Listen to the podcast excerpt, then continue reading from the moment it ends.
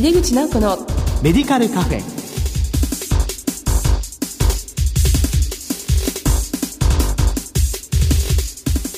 こんばんは。帝京平成大学薬学部の井出口直子です。えー、毎日寒い日が続きますけどいかがお過ごしでしょうか？お風邪ひいてないでしょうか？井出口直子のメディカルカフェ。この番組は医療を取り巻く人々が集い語らい情報発信をする場です。今日は読売新聞東京本社医療部デスクの杉森淳さんをゲストにお迎えします。お楽しみに。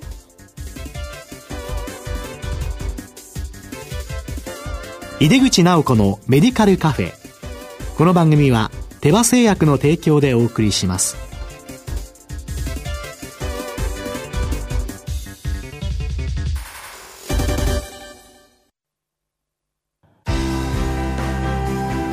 医薬品業界を牽引し続けるグローバルカンパニーテバ。新薬ジェネリックを開発製造するハイブリッド企業です。患者さんの笑顔を大切にする薬剤師の皆さんと。これまでもこれからも手羽製薬。井出口直子のメディカルカフェ帝京平成大学薬学部の井出口直子ですメディカルコミュニケーション特集の2回目は患者目線で伝える医療ルネッサンスと題してお送りします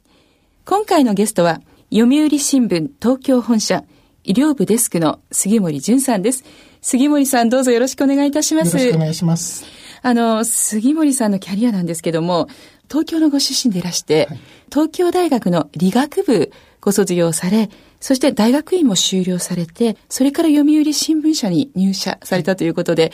そのいわゆる理系の大学院出られて、まあ、新聞社をお選びになったというのは、どういうような思いがあってからでしょうか？科学をもう少しみんなに伝えたいなというのが理由の一つです。はい、新聞社は多くの人に伝えることができるので、その意味でも新聞記者を目指したということです。そうですか。それは何か大学の時とか、まあ学生時代にもっと伝えた方がいいと思うようなことがあったんですかね？そうですね。あの、学生で実験をしていると、もう朝から晩まで実験、実験、実験で、うまくいくこともいかないことも、まあ、いかないことの方が多いんですけれども、はい、そういうことをやってる時に、もう少し外のことも知りたいなと自分自身も思ったし、その時に自分たちがやってる科学について、世の中の人にももっと知ってもらいたいなというのが、もともとの原点です。そうでしたか。大学で研究されていると、本当にこう缶詰のようになって、はい、朝から晩まで、夜中までっていうのは普通ですものね。はい、そうすると、まあ、ご自身も外のことを知りたいし、逆にこう、もっと発信していく必要があるなっていうことでたんですね。そうですね。その時も、本当に科学はどんどんタコツボ化しているようなところがあるので、同じ科学者でも、自分たちがやっていることについては詳しいんですけれども、うん、それ以外のことについては、なかなか詳しくないっていう状況が、まあ、今でもそれは続いていると思うんですけれども、うん、もっと多くの人に科学に関心を持ってもらって幅広く、まあ、科学のことについてみんなが話し合えるようなことができればいいなというようなことを考えました。ああそうだったんですね。それで新聞社をお選びになったということなんですね。はい、そしたら、あの、新聞社に入られてから、まあ、どのようなお仕事をして、現在に至っていらっしゃるんでしょうか？はい新聞社では大体どこの新聞社でもそうなんですけれども、入社して最初の4年とか5年は、まあ、東京以外の地方の支局に行って、まず修行するんですけども、私の場合は福島支局に行きました。はい、それから東京に戻ってきて、紙面を作る編成部というところにいて、それから科学部に行きました。はい、それで3年前から医療部で今、デスクをしています。はい、まあ、いろいろなご経験をされて、まあ、3年前から医療のデスクということですね。はい、今回のテーマであります、医療ルネッサンス。なんと、もう6000回達したということで、はい、誠におめでとうございます。ありがとうございます。はい。あの、とってもその読売新聞の中でも、まあ、人気の医療情報の記事ですね。はい。これはどのような役割のある記事なんでしょうか？はい。これは患者目線で最新の医療を伝えるという目的で始まったコーナーです。はい、1992年に始まり、今年で23年目を迎えます。2月に6000回を迎えました。様々なテーマについて取り上げていて、今でも、例えば、患者と家族というのを最近取り上げましたし、それから生殖医療についても取り上げたりしています。はい、そうですか。もう23年ということで、まあ私も読売新聞読ませていただいてるんですけども、やはりすぐにこう目が行くところですし、まあ最近あの、生活者の方の医療に対する関心っていうのは年々高まっていると思いますし、はい、まあ知識に関しても持っている方が多いので、まあ貢献されている記事だなっていうには常々思っていました。昨年ですね、薬に焦点を当てた特集をシリーズで掲載していらっしゃいましたけども、まあこれは、まあどんな特集をされてたかっていうのを少し教えていただけますか、はい、我々、医療ルネッサンスでは大体年間テーマを一つか二つ、えー、設定して、えまあ一年間を通じて、まあ断続的にそのテーマを取り上げた記事を掲載しています。はい、通常は一人か二人の担当の記者を決めて、そのテーマについて半年なり一年間途中途中開けながら記事を書くんですけれども、今回は薬という患者さんにとって本当に身近な患者さんにとって関心が高いものでもあるので、医療部の記者みんなで薬というテーマについて、それぞれ自分の得意分野や自分の興味に従って薬について取り上げていけないかというような形で、全員参加の形で実は薬について去年取り上げてみました。そうだったんですね。記者の方皆さんがその薬についてテーマを持って取り組んでくださったということで、まあ、今こちらにもリストがありまして、読まれたい方はまた後ほどご紹介しますけど、ネットでね、今見ることがまとめてできますよね。はい。はい、えー、例えばあの、お子さんの薬をテーマにした、はい。もの、大体こう、一つのテーマで4、5回の、はい、4回の連載基本的には大体5回になっています。えー、医療ルネッサンス自体が月曜日から金曜日まで連載をしているので、大体それに合わせて5回シリーズというのが多いんですけれども、えー、その中では子供についても取り上げましたし、それから妊娠と出産についても取り上げました。それから、まあ、薬剤師さんの役割も変わってきているので、変わる薬剤師、それからネット販売、それから抗がん剤、それから災害への対応など、記者それぞれが関心を持っているテーマから、その薬について取材して記事にしてました。まあ、例えばこの災害への対応ですけれども、あの、東日本大震災の時の、まあ、その時に薬が不足したという事態がありましたものね。はい。まあ、どういうような方がどのように頑張られてやったかっていうことが毎回こうテーマ出てましたよね。そうですね。災害の薬のところはちょうど私が担当した、まあ取材したところでもあるんですけれども、はい、その時にはその東日本大震災の時には、生活習慣病の薬が足りなくなる、避難所に届かなくなるというような問題が起きました。その時に石巻のこの薬剤師の方が中心となって、薬をそれぞれの家庭や、それから避難所に届けるような活動をしていまして、そういうことを紹介しました。それから、薬に関してでは、卸という、まあ皆さんにとってなかなか馴染みがないかもしれないんですけれども、はいその薬を末端まで届ける仕事をしている方がいて、その人たちが病院や医院にすごく努力しながら薬を届けている姿がすごく印象的でした。我々も何かあった時に毎日新聞を届けなければいけないという気持ちで、まあ記者もそうですし、それから販売店の人たちもみんな家庭に新聞を届けるという使命感を持って毎日仕事をしているんですけれども、薬の世界でも同じように卸の人たちが病院に、それから患者さんにまあ、薬を届けなくちゃいけないという使命感を持って仕事をしている様子がすごく私にとっては印象的でした。んですよね。まあ、新聞もそうですけど、まあ、卸の方も毎日薬局にお薬をまあ届けてくださるんですが、まあ、通常でしたらそれがもう当たり前だと思っていることも、はい、災害時にはとっても困難になりますよね。はい、で、私も読ませていただいたんですけども、その卸の方が、まあ、医療機関の方と、何かあっても届けてねって約束があったと。はい、でそれを守らなきゃということで、はい、水が引いてないところを腰まで使って自転車でと、はい、まあ、そういうところがありまして、当初はなかなかそのまあ薬剤師がお薬を渡すとかそういうところに注目いきがちなんですけど、卸の方の働きがなければなかなかできないことってあったんですね。そうですね。卸だけでもできないし、薬剤師の方だけでもできなくて、うん、みんなが協力しなければ薬というのも、まあ、病院に届けることができないんだなということを感じました。はあ、そうなんですね。はい。他にあの非常にこう反響のあった内容っていうのはどんなのがありましたか、はい。子供のテーマや、それから妊婦さんのに対する薬というのも、もちろん大きな反響があったんですけれども、はい、もう一つ我々のところでえー、反響があったのが、精神科で大量の処方がされているっていう問題点についても、うん、我々5回で少し問題提起をしたんですけれども、それに対しても大きな反響をいただきました。えー、そうですか。あの、なかなかこう、精神科の薬も飲み出すと長くなるとか、あと、まあ、量も多かったりとか、はいまあ、様々な不安がありますよね。はい、で、まあ、やめたいんだけども、なかなかやめることができない依存の問題もありますし、例えばどんな反響が読者からありましたでしょうか？読者の方からは多かったのは、自分の家族も同じようにたくさんの薬を飲んでいるけれども大丈夫なのか。それから、たくさんの薬があるけれども、減らしていくことは可能なのか、そのような問い合わせの方がたくさんありました。ええー、そうですか。やっぱりそれだけ困っている人が多いっていうことはもう把握できますよね。そうですね。はい。まあ、精神科の多剤投与については国の方も問題視していて、まあ、診療報酬など様々な変化はありますけれども、まだまだちょっと分かりにくいところが大きいかなというふうに思います。まあ、今回は薬の特集でありますけれども、まあ、医療レネッサンスそのものは本当にこう幅広いテーマで例えばあの小児虐待のことを取り上げられる特集もありましたもんね。はい。はい、小児虐待も取り上げてますし、様々な医療に関連するテーマには幅広く患者の目線で興味があるところについては取り上げています。その時々のこう話題になったことをかなり早くエボラ出血熱のテーマもありましたし、はい、性同一性障害のはい、そうですね。ね最近のテーマとしては、患者と家族というのも取り上げました。自宅で介護や看病をしている患者の家族の方々というのはたくさんいらっしゃるんですけども、はい、皆さん負担感を持ちながら、自分たちでこう悩みも抱えながらやっている家族のことについても取り上げて、そういうことで、そういう事例があるということを知ることによって、まあ、励まされるというような反響もいくつかいただきました。そうですか。まあ、自宅で介護とか看護されてる方も、はいどうしても、まあ、当事者の方にね、目がいってしまいますけど、はい、すごく孤独であったりとか、追い詰められてたり、苦しかったりしますものね。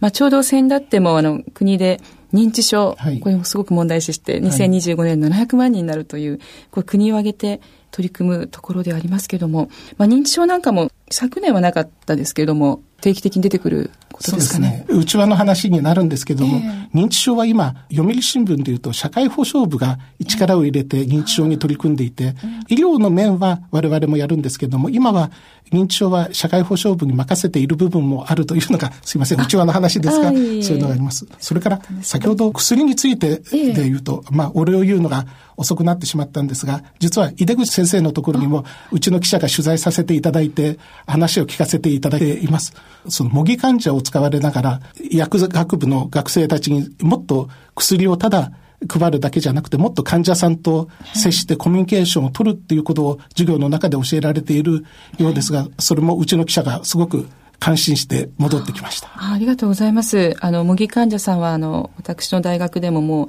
35人ぐらいの方が、すごくボランティア精神で、はい、あの、学生を育てたいっていう、なんだかあったかい思いでやってくださってるんですよね。はい、で、ちょうど取り上げていただいた時が、薬学部だけじゃなくて、理学療法学科と作業療法学科と一緒に、はい、まあ、パーキンソンの患者さんという設定で授業をさせていただいたんですよね、実習を。そうすると、こう、薬学部の学生だけじゃなくて、他の多職種の目線を知ったりとか、それぞれこう助け合うところが見えてくるので、はい、あれはこうちょっと力入れているところではあります。そうですね。こういう授業をやると学生さんたちのまあ認識も変わってくるんじゃないかなということをすごく感じていました。そうですね。学生の責任感が向上するなっていうのはすごく感じています。本当に取り上げていただいてありがとうございます。あの、まあ、今後、どのような医療情報をお届けしたいとお考えになっていらっしゃいますか？はい。やはり患者さんの役に立つ情報を患者さんの目線から取り上げていきたいなというふうに考えています。はい、テーマというのは記者それぞれが関心を持ちながらテーマを探しているんですけども、その時に必ず忘れないようにしているのが患者さんの目線で、それから患者さんの役に立つ情報をというような形を基本に持ちながら幅広いテーマを取り上げていきたいと考えています。そうですか。その記事を読んだだけでもなんか希望が見えたり、はい、気持ちが楽になったりっていう方はとても多いように思っています。杉森さん自身デスクでありながら取材もされるということで、はい、まあ、ご自身の印象的な内容などありましたらエピソードも含めて教えていただけますか？この薬という中では、私、災害と薬ということでも取材したんですけれども、えー、それ以外にも作るというような形で、うん、日本の創薬の実力というか、日本の創薬力っていうのはどのぐらいなのかというのを取材してみました。はい、そこの中で、日本は医薬品の輸入超過、まあ輸入がたくさん多くて、実際の現場で新しい薬を開発しているエピソードなどを聞かせていただくと、まだまだ日本のまあ、医薬品産業や医薬品の開発力っていうのは捨てたもんじゃないなっていうのを感じました。まさにエボラ出血熱で少し話題になったアビガンなどの薬についても、富山の本当にちっちゃな会社が開発してるんですけども、日本の底力っていうのを感じる実例の一つですよ。取材してみて分かったこう底力みたいな、はい、でそれをまたこう発信していただくことで、えー、多くの方がそれを知ることになりますので、ね、はい、あの重要なお仕事なんだなっていうふうに思います。えー、最後にですね、リスナーの方に向けて何かメッセージをいただけますでしょうか？特に去年のそのシリーズ薬という中で、薬剤師の人たちがいろいろなポテンシャルを持っているというか、いろいろなことを学んでいて、いろんなことが実はできるんだな、ということをすごく痛感しました。変わる薬剤師としてですね、薬剤師さんがいろいろな新しいテーマに取り組んでいるということも、その中で紹介させていただきました。まだ多くの人たちにとっての薬剤師のイメージというと、その薬を配るというか、ということだけに思われてしまうかもしれませんが、どんどん新しいことにチャレンジして、新しい役割を担っていくことを、まあ、我々も期待しているというところです。ありがとうございます。あの、今在宅に薬剤師がどんどん行って、在宅療養の患者さんに対して、まあ薬をただ持っていくとか説明するだけじゃなくて、まあ、その患者さんの様子を見ながら、それを情報を共有したりとか、はい、それから薬局の店頭でヘモグロビン A1C ですね、はい、その糖尿病の、まあ、一つの指標みたいなのを、まあ、ちょっと見て、そして、まあ、じゃあ、医療機関に行ってくださいねってアドバイスしたりっていう、そういう取り組みをどんどんやってるんですけど、非常にこういうのを取り上げていただくと、大変私どもとしても嬉しく思っております。ありがとうございます。はい。え、それではこの医療ルネッサンス、昨年のこの薬のテーマとか、ぜひバックナンバー呼びたいという方いらっしゃると思うんですけども、はい、まあネットでから見えるということですが、どのようにしたらよろしいでしょうか？はい。有料のサイトになってしまうんですけれども、読みドクターという、えー、読売新聞の医療情報のサイトがありまして、はい、そこから過去の医療ルネッサンスなども見ることができます。読みドクターですね。で、これは登録制になっている、ということで。一部の記事は有料となっています。もしご関心がある方は、読みドクター、ちょっと見てみてください。えー、ありがとうございました。えー、というわけで、メディカルコミュニケーション特集の2回目は、患者目線で伝える医療ルネッサンスと題してお送りいたしました。ゲストは読売新聞東京本社医療部デスクの杉森淳さんでした。杉森さん、今日は本当にどうもありがとうございました。ありがとうございました。医薬品業界を牽引し続けるグローバルカンパニーテバ。新薬ジェネリックを開発製造するハイブリッド企業です。患者さんの笑顔を大切にする薬剤師の皆さんと。これまでもこれからも手羽製薬。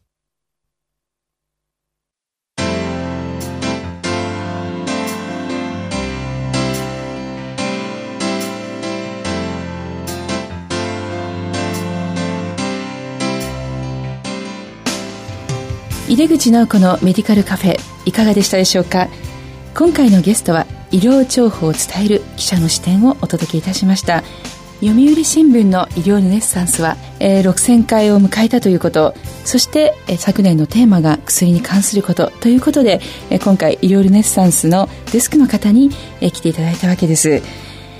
発信をするという意味では薬剤師の仕事というのは分かってもらいにくいところがあるんですけども、まあ、今回の特集で多くの方に薬剤師の仕事そして役に立っていくということを分かっていただけたのではないかなと思ってえとっても嬉しく思っています。すごく広いテーマで医療のことを取り上げていますので私もいつも読んでいますしこれからもますます注目良いテーマを期待しています。さてこの番組は放送後にオンデマンドとポッドキャストで配信しています。番組へのご意見やご質問などは番組ウェブサイトからメールでお送りいただけます。お待ちしています。収録風景なども番組のサイトにアップしていますのでぜひラジオ日経のホームページからこの番組のウェブサイトにアクセスしてください。毎月第2第4水曜日夜8時40分から放送中の井出口直子のメディカルカフェ。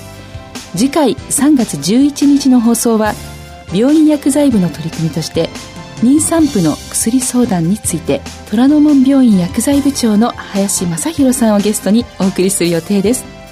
それではまた帝京平成大学の井出口直子でした井出口直子のメディカルカフェこの番組は手羽製薬の提供でお送りしました。